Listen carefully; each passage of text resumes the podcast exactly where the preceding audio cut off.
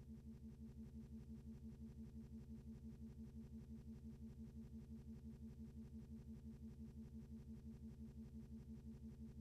be right back.